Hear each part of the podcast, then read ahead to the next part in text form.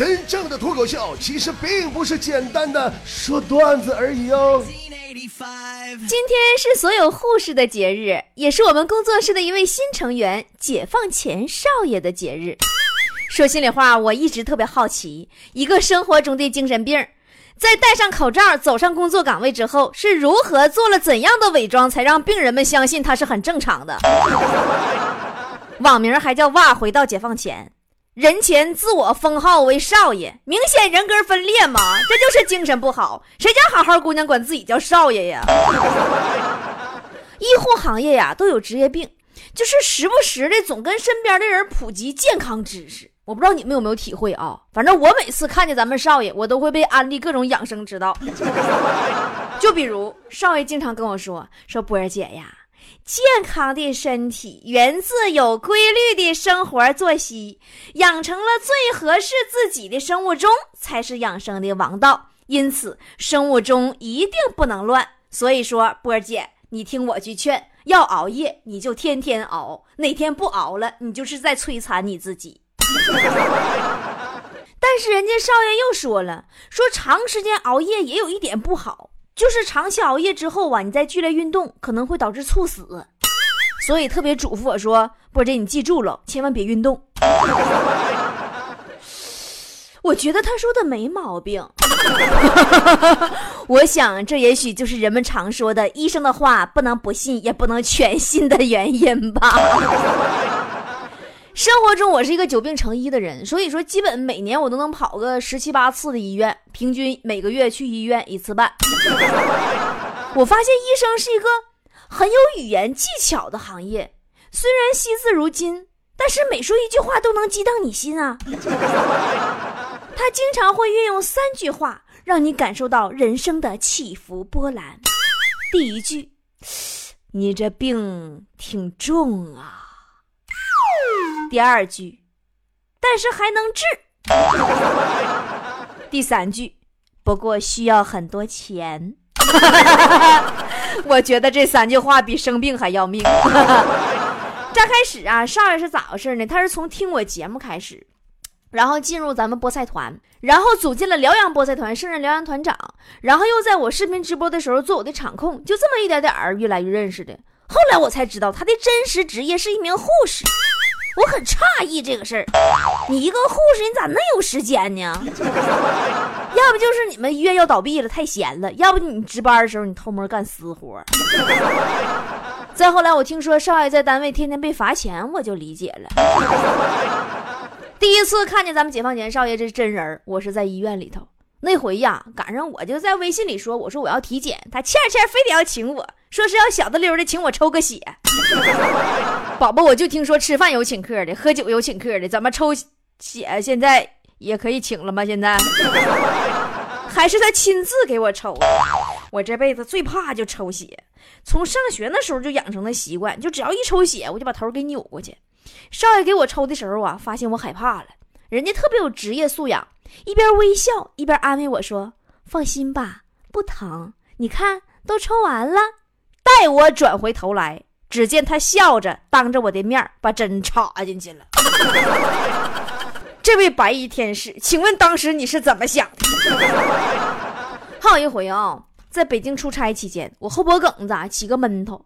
少爷那会儿啊，正好在北京一家大医院实习，合计能留下啥的，完就进入北京，能调个北京户口，介绍我上他们医院去看去，还给我介绍了一个他们当时那个医院。最有权威的一个大夫，整的可正式了。大夫这边询问我病情，上来搁把俩做记录。你说我就起个闷头，那不至于这样式的。大夫就问我，说什么时候开始的？我说周日。刚说到这儿，少爷突然停住不记录了，问我那今天周几？我说周三。那家少爷脸色突变呢，拍桌子就说：“完了。”完了完了完了完了完了完了完了！当时我心咯噔一下，我说完了，我这起闷头也是晚期了。我这是不是什么瘤？是啥玩意儿啊？少爷两眼含泪呀，看着大夫，颤抖的声音说：“怎么办呢？大夫，我刚才开你车出去了一趟，忘了今天限号了。”然后他在北京的实习期就这么结束，被遣送回东北了吗？你说你大呼小叫，吓死朕了！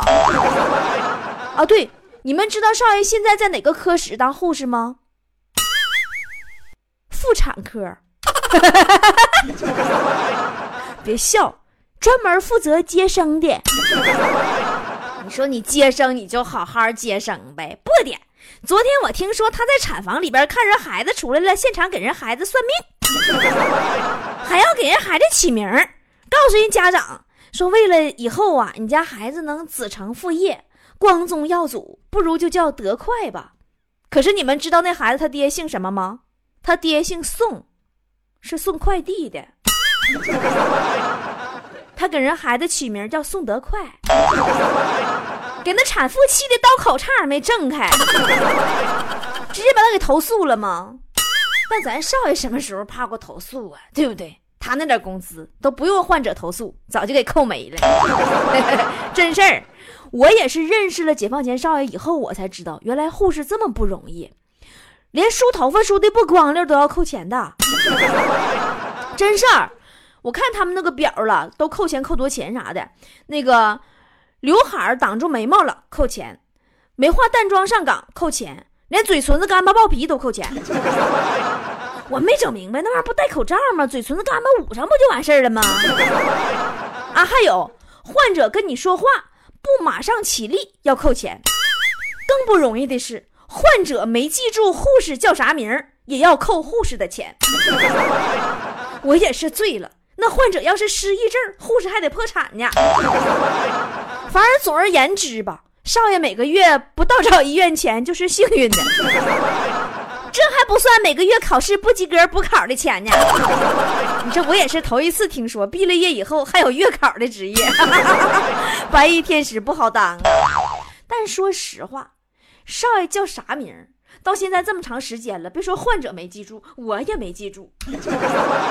他那破名太难记了，尤其是特别难写，其中还有俩字我不认识。你说全名统共仨字我就认识一个字麒麟的麟字你这个麟字真的也也是挺难写的字 但这一个字啊，那笔画啊，比我这李波这全名俩字加一起的笔画都多。哎，少爷。你每次考试扣钱，是不是因为名字还没写完呢，考试就结束了？前两天说换季没钱买衣服了，实在没招啊，兼职搁外边打了份工。下了班以后啊，去一家奶茶店卖奶茶，两份工作是真累呀，迷糊的。昨天在医院给患者扎吊瓶，兑完药抬头问人患者：“大哥要吸管不？”大哥说：“吸管就不用了，实在不行，这瓶阿奇霉素我干了它吧。”听说少爷上个月工资到手以后，发现呐，又被扣的就剩九百块钱了，心情很是低落呀。他们领导就安慰他说：“别灰心，好好干，下个月会多。”可不咋的，果然。他们单位这个月比上个月多开了十个全员大会，会真多了耶！啊，忘了告诉你们了，他这个月还不如上个月呢，工资被扣完以后就剩七百了，还给俺们装呢，拿着钱来工作室了，要显示一下他土豪的气势。进屋第一件事就是掏出他那七百块钱，往我们办公室地当间一站。潇洒的大手一挥，学着电视剧里土豪的样子，把钱不顾一切的撒向了天花板，然后，然后就只找到了六百。撅屁股这顿划了呀！有你这么衰的土豪吗？据听说呀，咱们解放前少爷在刚参加工作的时候，曾经创造过给患者扎吊瓶连扎六针还没扎进去的记录，患者都哭了。说护士啊，你前面这几针不收费吧？求你就放俺一条生路吧！这都已经六针了，你要是再给我来六下，我这手腕子就真扎成手表了。你说你多亏是护士，你要是蜜蜂，你就这么扎人，你已经死六回了，你知道不？你搁那干哈？给患者纹身呢？他们医院领导啊，是我家邻居，正好住我家楼上。这两天赶上我回东北嘛，前天晚上我到家吧，就开始录音，刚把设备都支上，突然就有人敲门，门打开是解放前少爷，手里拿一堆好烟好酒啊。我说你看你来就来呗，拿什么东西？少爷说东西先放你家姐，我领导在楼上，我看看到底几楼，有点忘了。完事我来取啊。你出去。不是，如果谁扣你钱，你就给谁送礼的话，明天我也扣。好歹我也是你领导，好不啦？虽然我没有给你交五险一金，对不对？跟我说话就没尊重过，嘴太臭了，真的。大小我也是你姐，我损他一句，他最少能给我损回来十句。你这，我一看这是一还一报啊！我损他，他就得损我呀。后来我就夸他，我希望呢，他也能还回来夸我一下。这货竟然回我一句：“我知道了。”你几个意思，宝宝？嘴臭，脑瓜子转的还快呢，逮谁得罪谁。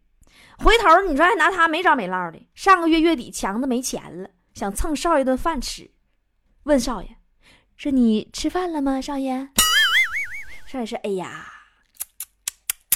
这个你让我怎么回答呢？你说，我说没吃吧。”你来我家吃咋办呢？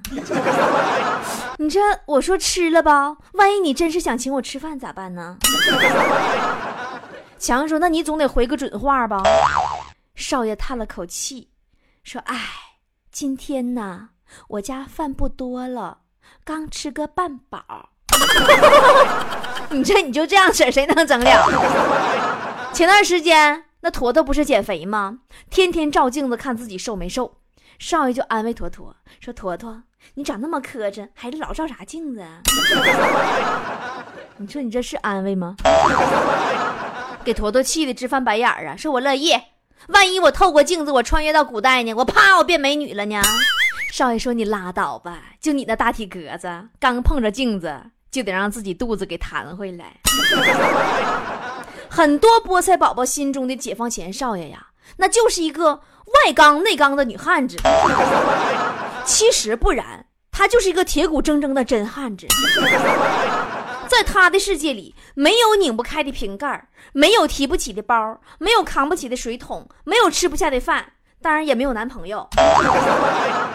反正也不能这么说，准确的说，应该是我们少爷的男朋友应该是个完美的男生。他不吸烟，不酗酒，不滥情，不欺骗。不存在，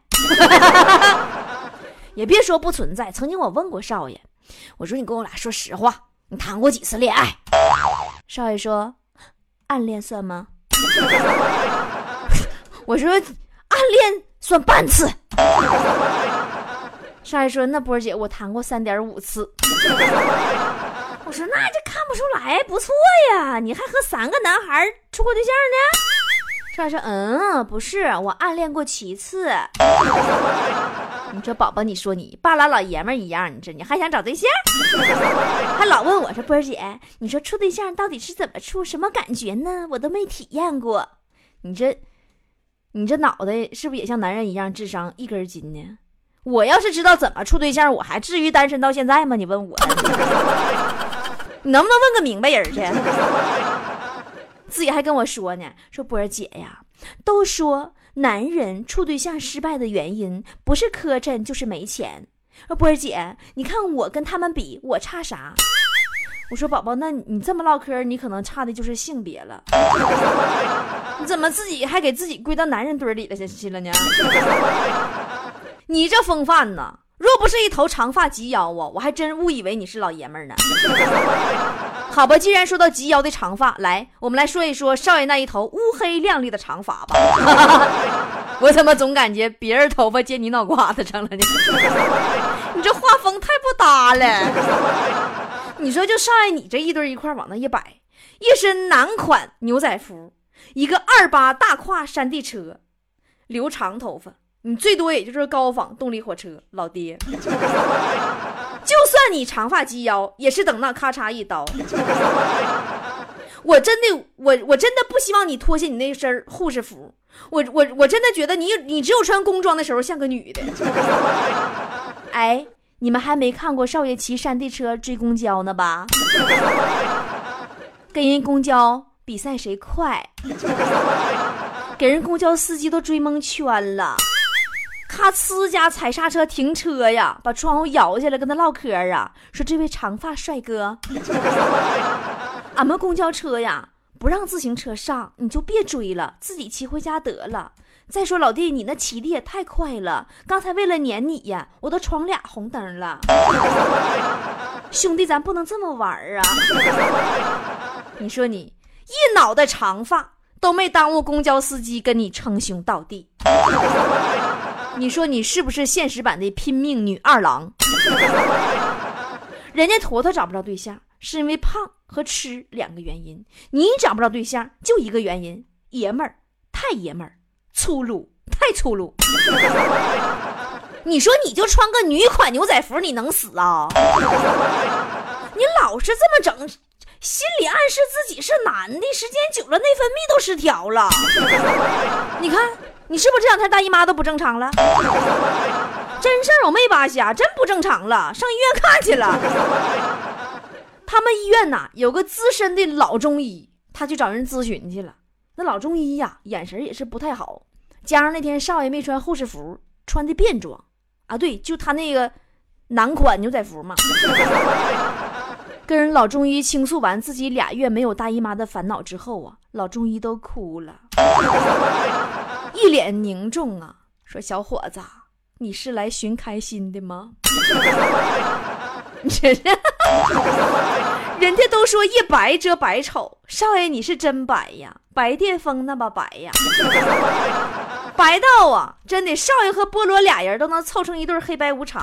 你说我是得罪阎王爷了吗？咋还在我身边安插一对黑白无常呢？你俩再给我带走。少爷，你说你长得通体刷白都没有耽误你的丑，你不觉得跟你那身男款牛仔服有关吗？还有就是我多嘴问一下子，你是这辈子就那一套衣服，还是买了好几套同款的来回换洗着穿呢？去年夏天时候啊，真的曾经有一个男孩追求过她。这个男孩因为天太热，怕晒黑，还不好意思被人说一个大男人出门打伞，而猛烈的追求过少爷。后来被少爷知道真相以后啊，把那男孩子家附近所有能订餐的饭店呐、餐馆啊，全都电话订餐打一遍呐，送男孩家去了。反正也不是很多，也就几十家饭店而已。打完电话呀，少爷就上男孩家楼下去观战去了。回来跟我俩说：“哎呀妈，老刺激了，波儿姐就和打群架一样一样色儿的。你说我是形容你最毒不过妇人心好呢，还是直接管你叫渣男合适呢？白瞎了你那一头乌黑亮丽的长发呀！背后一瞅，哇塞，好温柔，但是别回头，回头就是鬼见愁。经常因为长发飘飘的背影被人搭讪。”但还是那句话，别回头。有回我下班路上吗？看见少爷正好在我前边，我正想喊他呢，旁边过来一小流氓，对着少爷背影吹口哨，声老大了，吹两声没反应。我心里我就偷着乐，我说小样你真不知道啥叫飞来横祸哈，还搁那吹，你再敢吹，我正寻思呢，小流氓又吹一声，少爷猛回头，啪嚓一大嘴巴子干上去。你要搭讪你就搭讪，你吹个屁呀！吹吹的，差点没给我吹尿裤子喽！你啥意思？哎，我真的不知道，少爷，当你们妇产科的产妇们生了孩子以后，每次你进病房巡房的时候，赶上人家新生儿尿尿，大人吹口哨，你是怎么度过的？你们知道为什么解放前少爷特别愿意在妇产科当护士吗？因为在他心中啊，生孩子是一件特别难得的事儿。就是他们家他有个妹妹，你知道吗？哎呀，你们是不了解呀。当年计划生育抓的严，他爹妈生他妹妹的时候，他被迫装的那几天智障是有多心酸呐？生个孩子容易吗？后来装智障不成，他爹妈索性给他藏柜里了嘛？哎呀，那村委会妇女主任呐，就坐他家炕头，一坐就不走啊，跟他妈唠嗑啊，一唠就仨小时。少爷生生在柜里被锁了仨小时啊，好容易妇女主任走了，他才从柜里出来呀。就这么的吗？打那天起，爱上了“出柜”这个词儿。到 到现在一发不可收拾吗？好多人私下里问我说：“姐，解放前是不是真出柜了？解放前是不是 T 呀？” 说实话，我不知道。但我觉得这问题不重要吧？那人家出不出柜，你们也不需要那么紧张吧？再说取向问题也，它也不影响我们正常交往和工作呀。对于这种事儿哈，虽然我自己不是，但我从来不抵触，更不鄙视。我有不少 gay 和 T 的朋友，他们通常情商都特别高，聪明还体贴，没有那种你们认为的很不堪的样子呀。而且我觉得他们思想大多都特别的独立，还都有着自己不错的生活，所以我并不讨厌呀。因为我知道每个人都有自主权和选择权。我见过好多帅 T 的朋友。都是因为之前被男人伤害过，索性自己就做男人了。我还听说一个特别奇葩的故事，说一漂亮大妞本来是弯的，完有个哥们儿追她，哎，这大哥呀追的老用力了，而且还是一个高富帅，条件也不错，哎，又帅又有钱呢。这个漂亮大妞，她就为了这个男的把自己给掰直了，二人喜结连理呀。但这不是结局，我跟你说，这不是故事的高潮。之后没几个月呀，这男人出轨了，出去泡妞了。这姑娘知道以后也不吵也不闹，全当没这回事儿。一个月之后，她把小三儿给泡到手了。哎呀，俩姑娘爱的死去活来的，这私奔了。后来那男的逢人就哭着说自己失恋了，说这绝壁是个阴谋。那像我这种啊，只能被掰断没法被掰弯的直女，我并不知道他们的生活是什么样的，但我相信他们是幸福的。不然谁愿意跟自己不喜欢的人在一起做不喜欢的事儿啊？又没人拿枪逼着你，对吧？人家选择谁，人家决定自己做什么样的生活，又没伤害到外界呀，你干嘛嗤之以鼻呢？我发现好多这种情况的朋友啊，他的不快乐，不是来源于自己和自己的爱人，他基本都是来源于外界，甚至被逼选择行婚。我只想说呀，干嘛苦苦相逼，让另一个人非得活在你的是非观里呢？这只会让大家都不快乐呀！人活在世啊，真的没有必要为了别人的要求去改变自己的初衷。这个世界上最知道你想要什么的人，只有你自己。反正怎么说呢，我不是弯的，我也不鼓励年轻人们去把自己掰弯。但是，你不能看不起弯的。那夜真的好浪漫，我带你去看月。有点害羞，却很幸福。这种感觉我很喜欢。让我温柔靠近你身边，你也轻轻陷入我臂弯，感觉爱情悄悄来临，纷纷扰扰与我色中，两人用渴望眼神交换。原来恋爱现场感觉不像想的那样主观。月傍晚，好浪漫，月光下的。特别的好看，月傍晚，我喜欢，有情有义有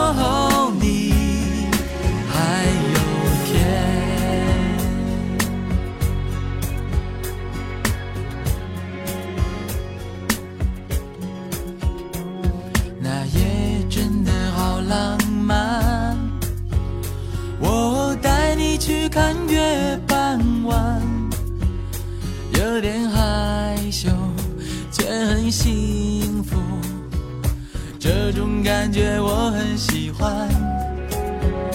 让我温柔靠近你身边，你也轻轻陷入我臂弯，感觉爱情悄悄来临，纷纷扰扰与我无关。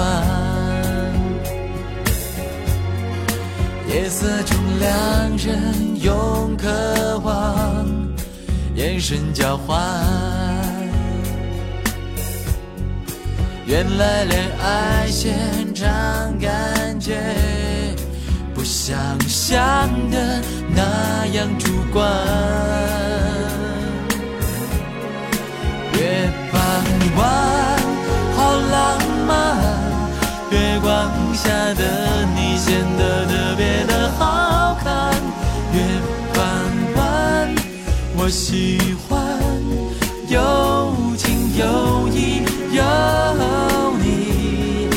月半弯，好浪漫，月光下的你显得特别的好看。